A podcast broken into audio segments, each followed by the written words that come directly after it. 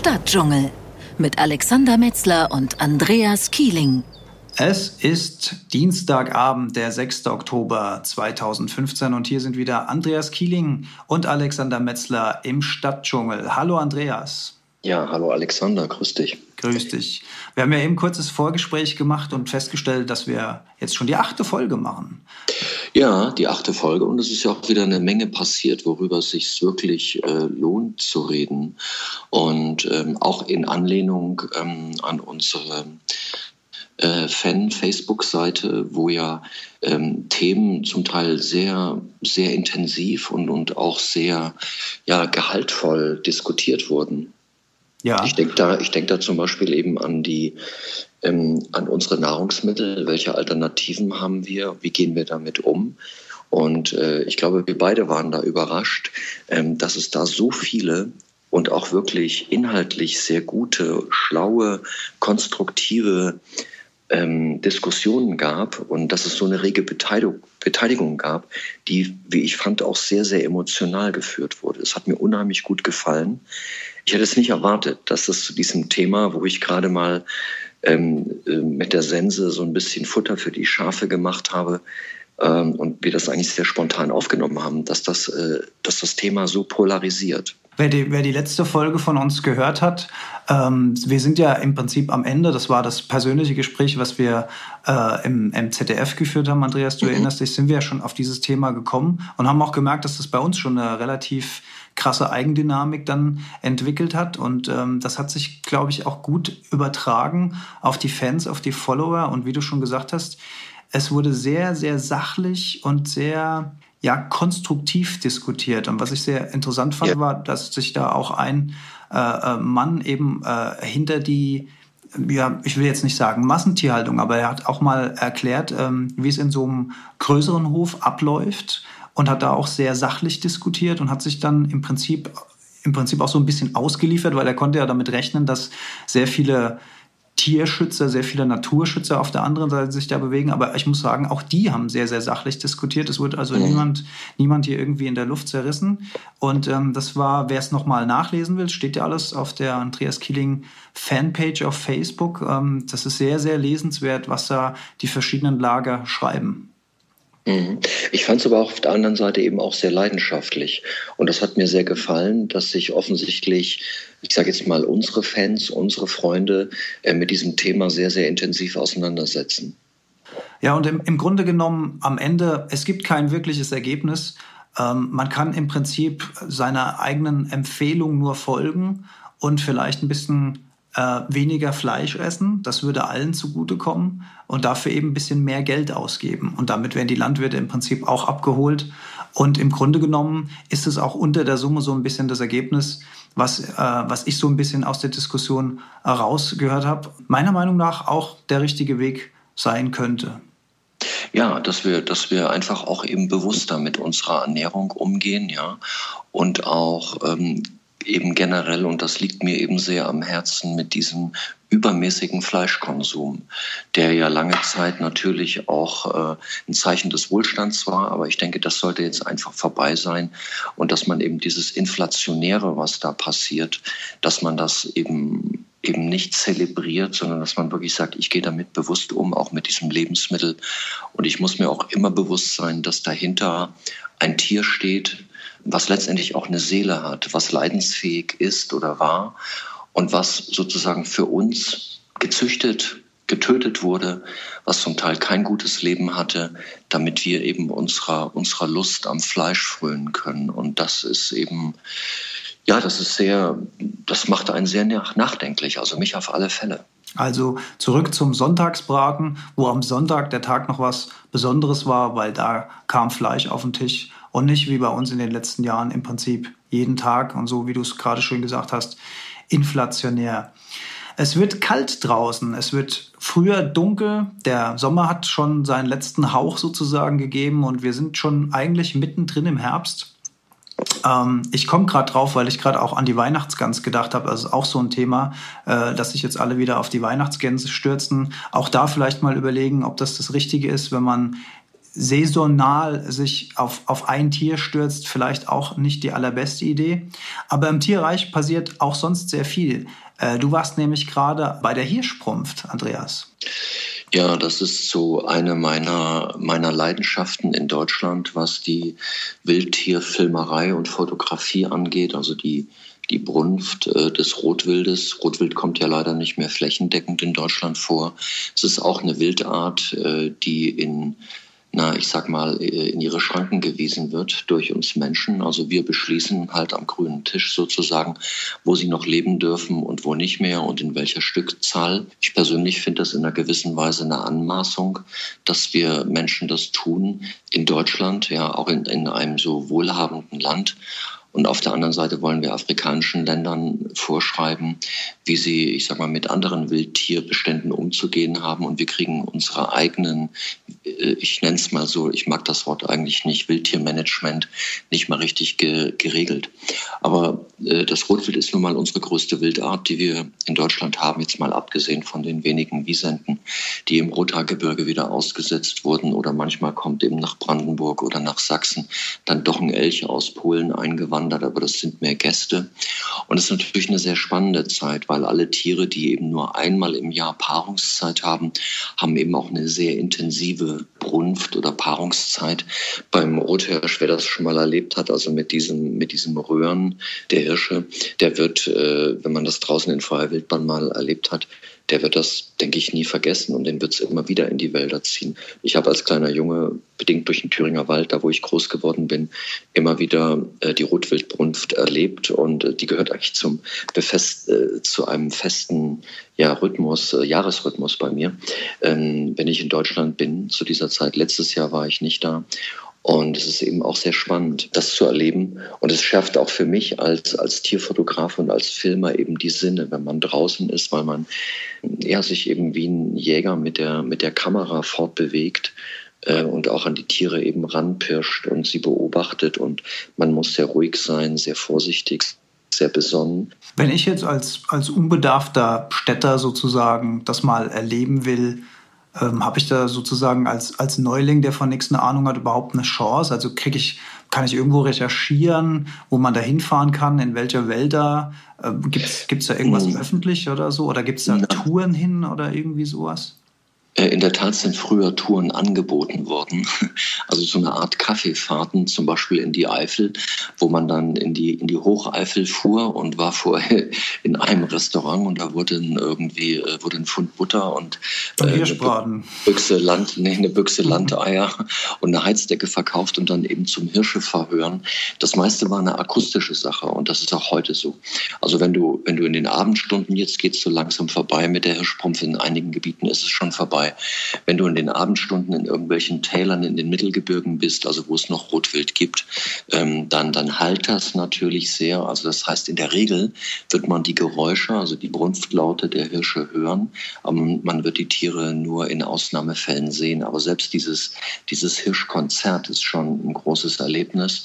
Und ähm, Alternative äh, wäre natürlich auch, dass man in Wildgehege geht ähm, die es ja flächendeckend in Deutschland gibt, wo man die Tiere dann, weil sie da ja sehr den Menschen gegenüber sehr vertraut sind, dass man sie da sehr gut beobachten kann. Also ich denke, das ist wirklich eine gute Alternative für, äh, für Menschen, die einfach sagen, ich möchte das mal erleben, ich möchte das meinen Kindern oder meinem Freund oder meiner Freundin zeigen. Das sind also größere Wildgehege bestimmt eine Alternative jetzt zur freien Wildbahn. Und natürlich ist das Erfolgserlebnis auch ein größeres. In so, in so einem Gehege läuft aber das Verhalten der, der Hirsche im Prinzip ab wie draußen, oder? Da ist nichts genau. verschoben durch Fütterung Nein. oder. Nein, es gibt keine Unterschiede. Also ähm, brunftige Rothirsche, die, die sehr dominant sind, also ältere Hirsche, man nennt die Platzhirsche, die nehmen ja drei Wochen lang so gut wie keine Nahrung zu sich äh, oder eigentlich gar keine Nahrung, verlieren auch dementsprechend stark an Körpergewicht. Die trinken nur und ähm, also das ganze Verhalten, auch das ritualisierte Verhalten, also man nennt das in der Fachsprache Kommentverhalten, also das Röhren, das Kämpfen, das Vertreiben von, von Beihirschen, das Forkeln mit dem Geweih in der Erde, das Zusammentreiben ähm, immer wieder von den weiblichen Tieren. Also die sind ja auch sehr eifersüchtig, die Hirsche untereinander. Das, das erlebt man in einem Wildgehege ähnlich wie in freier Wildbahn, bloß ist es eben viel, viel sichtbarer. Ja. Rotwild ist ja ursprünglich eine Steppenwildart, die ähm, sich sehr, sehr gerne in offenem Gelände aufhält. Und äh, also mit offenem Gelände meine ich Graslandschaften, versteppte Landschaften und äh, die sich sogar bei, bei Gefahr, äh, das ist ganz interessant, also das erleben wir hier in der Eifel in freier Wildbahn auf den großen Grünlandflächen draußen, also wenn Gefahr droht beim Rotwild, flüchten die nicht unbedingt in die Wälder, sondern sie stellen sich auf sehr große Grünlandflächen sehr eng als Rudel zusammen, ähnlich wie afrikanische Antilopen. Das ist also ein sehr ähm, äh, ursprüngliches, natürliches Verhalten. Und insofern kann man auch diese, diese ich sage jetzt mal, Meinung ähm, vieler Jäger, nicht aller, aber vieler nicht gelten lassen, dass die Wildbestände durch das Rotwild ähm, unbedingt äh, scheuer werden und dass sie noch mehr Schaden im Wald anrichten, weil genau das Gegenteil ist der Fall.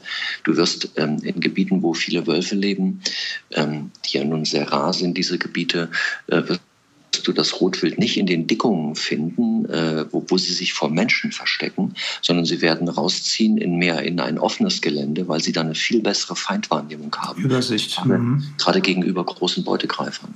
Ja, also man könnte sogar sagen, dass der Wolf, dass das Rotwild eigentlich, ähm, was forstwirtschaftliche Schäden angeht, also weil, weil man immer sagt, wir haben zu viele Hirsche, die fressen uns den Wald auf und Wald vor Wild und so weiter, dass, dass der Wolf sogar entgegenwirken würde, dass er, das, dass er die, die Huftiere, also das Schalenwild, äh, mehr oder weniger sogar dazu zwingt, wieder in offenes Gelände zu gehen, äh, wo sie dann eben auch deutlich weniger Schäl, Verbiss und Schlagschäden im Wald anrichten.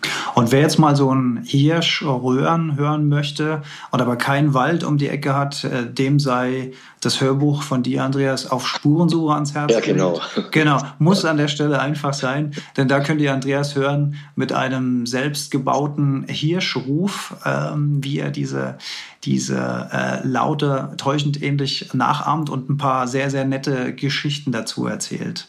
Ja, genau. Aber Stichpunkt, Stichpunkt Wolf, da war jetzt die Tage auch was äh, ganz Interessantes. Ich habe es leider nur am Rande aus der Presse mitbekommen. Und zwar witzigerweise in Wolfsburg war eine Konferenz zugunsten des Wolfes. Korrigiere mich, wenn ich äh, was Falsches sage, aber es ging, glaube ich, in erster Linie darum, die Akzeptanz bei der Bevölkerung äh, zu wecken für den Rückkehrer Wolf in Deutschland. Genau, das ist ja das ganz Entscheidende in äh, in, in Deutschland. Ähm, wir, wir sind ja sehr äh, zwiegespalten äh, zu dieser Thematik generell große Prädatoren in Deutschland. Jeder liebt Bären, äh, viele verehren den Wolf auch als mystisches Tier, den Luchs auch.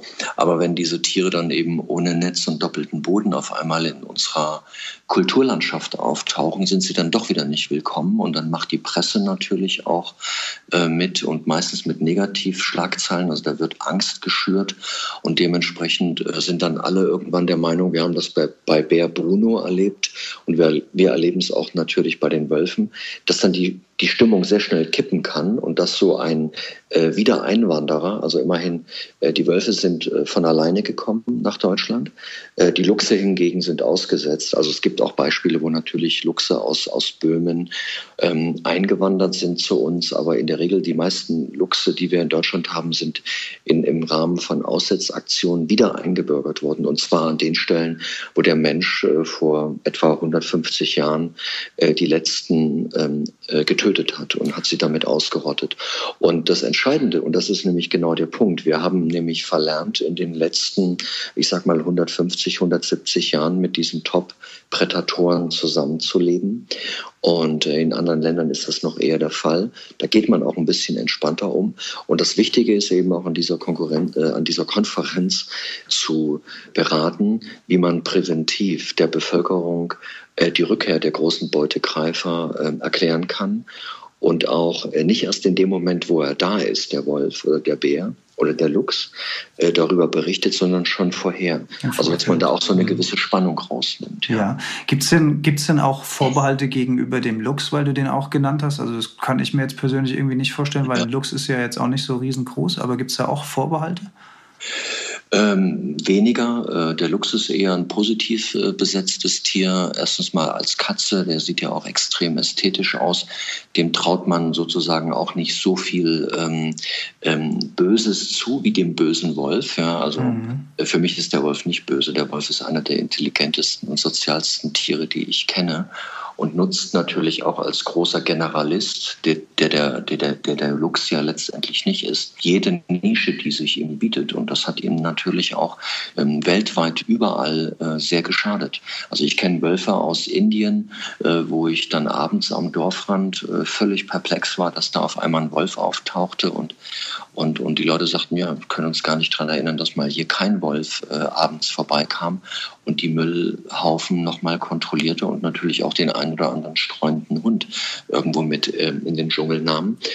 Und äh, in Deutschland ist es eben so, wir haben in erster Linie Wölfe in großen Schutzgebieten und wir haben sie auf Truppenübungsplätzen.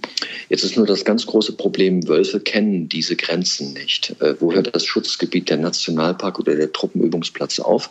Ähm, das wird gerade in Niedersachsen heiß diskutiert. Hinzu kommt natürlich noch auf diesen Truppenübungsplätzen, Plätzen, und da muss man auch wieder sagen, Wölfe sind einfach so intelligent. Die wissen, da wird ja viel geschossen und rumge, rumgeknallt und trotzdem wissen sie, dass das nichts mit ihnen zu tun. Also sie fühlen sich da sehr wohl, leben auch zum Teil so ein bisschen von den Essensresten ähm, die die Soldaten da offensichtlich äh, liegen lassen, aber auch natürlich von den großen Wildbeständen, die es auf diesen Truppenübungsplätzen gibt. Da gibt es überall viel Dammwild, Rotwild und Schwarzwild. So, die leben da so ein bisschen wie im Schlaraffenland und verlieren natürlich auch immer mehr die Scheu vor dem Menschen also vor allem die Jungtiere.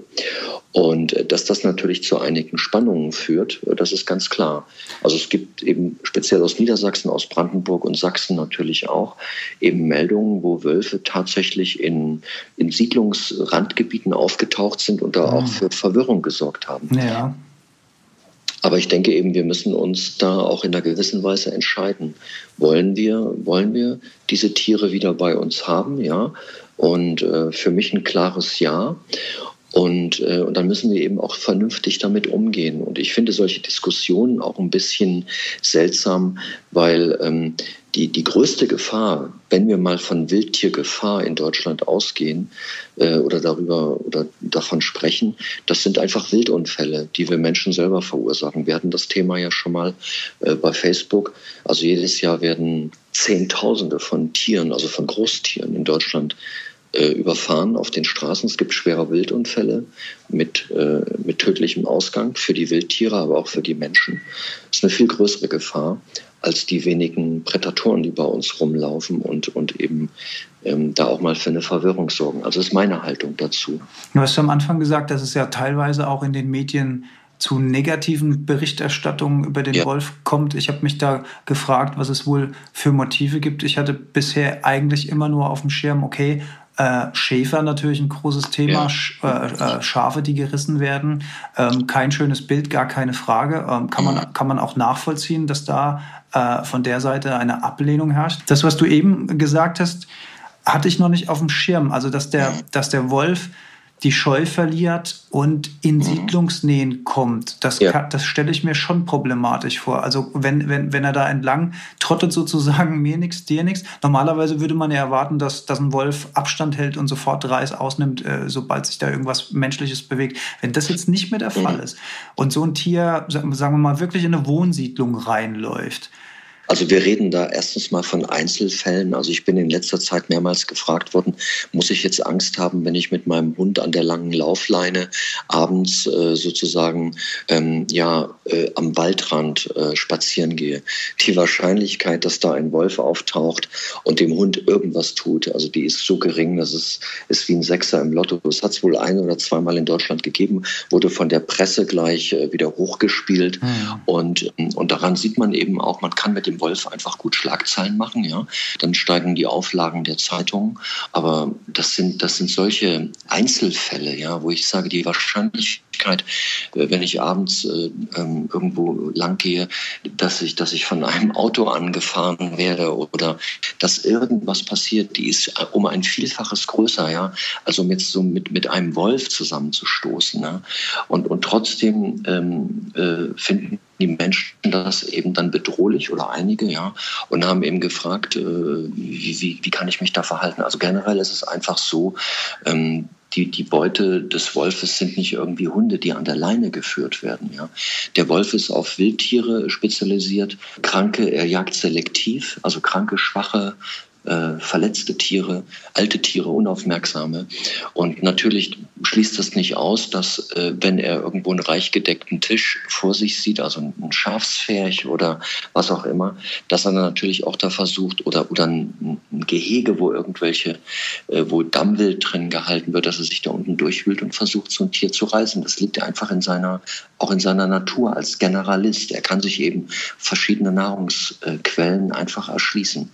Deshalb ist er ja auch so verhasst, weil er bei uns Menschen, also nicht bei mir, aber bei vielen Menschen, weil er eben in, in Konkurrenz zu uns steht. Und wir dulden keine Konkurrenz, wir Menschen, ja, das ist uns irgendwie fremd. Und das ganz Entscheidende, kommt noch dazu, also speziell in Deutschland. Wir glauben ja in Deutschland, wir müssen alles kontrollieren können. Wir haben alles unter Kontrolle. Wir kontrollieren unsere Wildbestände, wie viele Wildschweine, wie viele Hirsche, wie viele Rehe dürfen in Deutschland leben. Dementsprechend werden irgendwelche Abschusspläne erstellt. Und der Wolf entzieht sich dieser Kontrolle. Und das ist uns Menschen, also speziell in Deutschland, das ist uns sehr, sehr, sehr suspekt. Ja? Mhm. Damit können wir nicht umgehen. Typisch deutsches Phänomen. naja, aber ich glaube, also wenn ich, wenn ich so rumhöre, das ist natürlich sehr subjektiv, aber ich habe schon das Gefühl, dass die Mehrheit der Menschen, sprich auch die Deutschen, sich eher darüber freut, dass wir wieder ein Land sind, was auch so einem Tier einen Lebensraum bietet, was, was ja vor langer Zeit hier beheimatet war, dann vertrieben war und zurückgekehrt ist. Also das ist so mein Eindruck. Es, und ich glaube, es liegt viel auch daran, was du gesagt hast, Aufbauschen der Medien. Das kann ich mir natürlich mhm. vorstellen. Äh, da gab es eine Sichtung, da fühlt sich jemand unwohl oder so, dass man daraus natürlich eine super Story machen kann. Ähm, das glaube ich schon, mhm. aber ich glaube, das wird sich auch nicht durchsetzen. Also ich denke, ich denke, ja. da sind wir auf einem ganz guten Weg. Ja. Ich würde gerne noch zum Schluss ein anderes Beispiel nennen. Also nochmal zum Thema Bär. Wir hatten ja mal einen, der ist übrigens auch von sich aus nach Deutschland eingewandert, durfte hier nicht lange leben. Dann ist er auf eine sehr äh, unschöne Weise, auch auf eine sehr brutale Weise äh, erschossen worden. Nicht von Jägern, es war ein Spezialeinsatzkommando ähm, der bayerischen ja, Polizei. Und äh, die Hintergründe sind auch immer ein bisschen im, Verdor im Verborgenen geblieben. Nehmen wir zum Beispiel das Beispiel ähm, Slowakei oder, oder Tschechien. Ähm, in der Tatra zum Beispiel gibt es auch Braunbären. Ja. Da gibt es morgens eben Radiomeldungen, dass man sagt, der Bär XY ist wieder da und da aufgetaucht und äh, Wanderer und auch natürlich ländliche Bevölkerung. Seht euch ein bisschen vor. Falls er bei euch auftauchen sollte, gebt entweder Bescheid, lasst keine Lebensmittel irgendwie oder, oder Unrat rumliegen liegen, was für den Bär äh, attraktiv sein können, könnte. Also da geht man äh, ich will, ich will jetzt nicht unbedingt sagen entspannter um, aber sachlicher mit dem Thema. Ja, man, also das, emotional. genau, das klingt so, als, als, als hat da die Bevölkerung gelernt, mit diesem Umstand auch einfach umzugehen und, und relativ entspannt umzugehen, weil man kennt es einfach. Und hier ist es halt mhm. noch was Neues. Aber ich okay. denke, wir haben die Chance, das äh, zu lernen und den, um, den richtigen Umgang, das, das richtige Fingerspitzengefühl für den Umstand den müssen wir Deutschen einfach wieder lernen. Und ich denke, ja, das packen wir. Ja. ja. es ist eine riesige Chance für uns, ja. Und ähm, wir sind ja auch, was, die, was Sachen Tier- und Naturschutz angeht, in Deutschland äh, sehr weit und sehr weit gekommen. Und äh, wir sind da übrigens auch Vorreiter in, in Europa. Das kann man einfach sagen, weil wir ja auch als, als dicht besiedeltes Land, als Industrienation in der Tat auf der anderen Seite auch große ähm, Naturschutzgebiete haben, Biosphärenreservate, Nationalparks und so weiter und äh, auch durchaus eine größere Artenvielfalt wieder besitzen, als das vor 20 oder 30 Jahren der Fall war. Thema Natur und Tierschutz spielt mir schön den Ball zu am Ende unseres Gespräches. Äh, lieber Andreas, dir nochmal zu gratulieren und zwar zum Bundesverdienstkreuz am Bande, das du jetzt zum Tag der deutschen Einheit verliehen bekommen hast vom Bundespräsident Joachim Gauck. Auch von mir herzlichen Glückwunsch dazu und ähm, in dem Sinne freue ich mich auch darauf, wenn du weiterhin die Botschaften zum Volk trägst, uns schöne Bilder zeigst und Geschichten erzählst, auch vor allen Dingen für die, die nicht so viel die Gelegenheit haben, sich das alles selbst anzuschauen. Ja, danke nochmal. Also ich war, ich war wirklich emotional auch äh, berührt und gerührt äh, für diese Auszeichnung.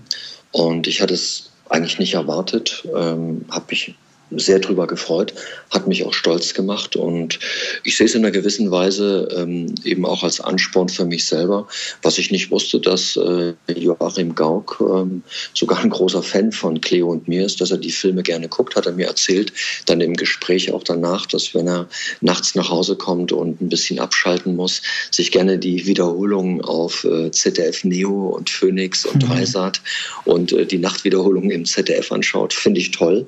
Und ja, ähm, wir machen das alle irgendwie aus Leidenschaft. Und ähm, insofern, ja, also mich hat es, mich hat es echt berührt und ja, in einer gewissen Weise auch glücklich gemacht und auch angespornt. Und mit dem positiven Eindruck verabschiede ich mich von den Hörern für heute. Wir haben ganz schön die, die Zeitlatte gerissen. Wir sind jetzt fast bei einer halben Stunde, aber ich denke, es ist so viel passiert in, den, in der letzten Zeit. Wir, wir könnten auch noch zwei Stunden weitersprechen. Aber in, in etwa 14 Tagen die nächste Folge vom Stadtdschungel, freue ich mich schon drauf. Ähm, dann richtig tief im Herbst. Und ja. dann sage ich mal, tschö Andreas. Tschö Alex. Stadtdschungel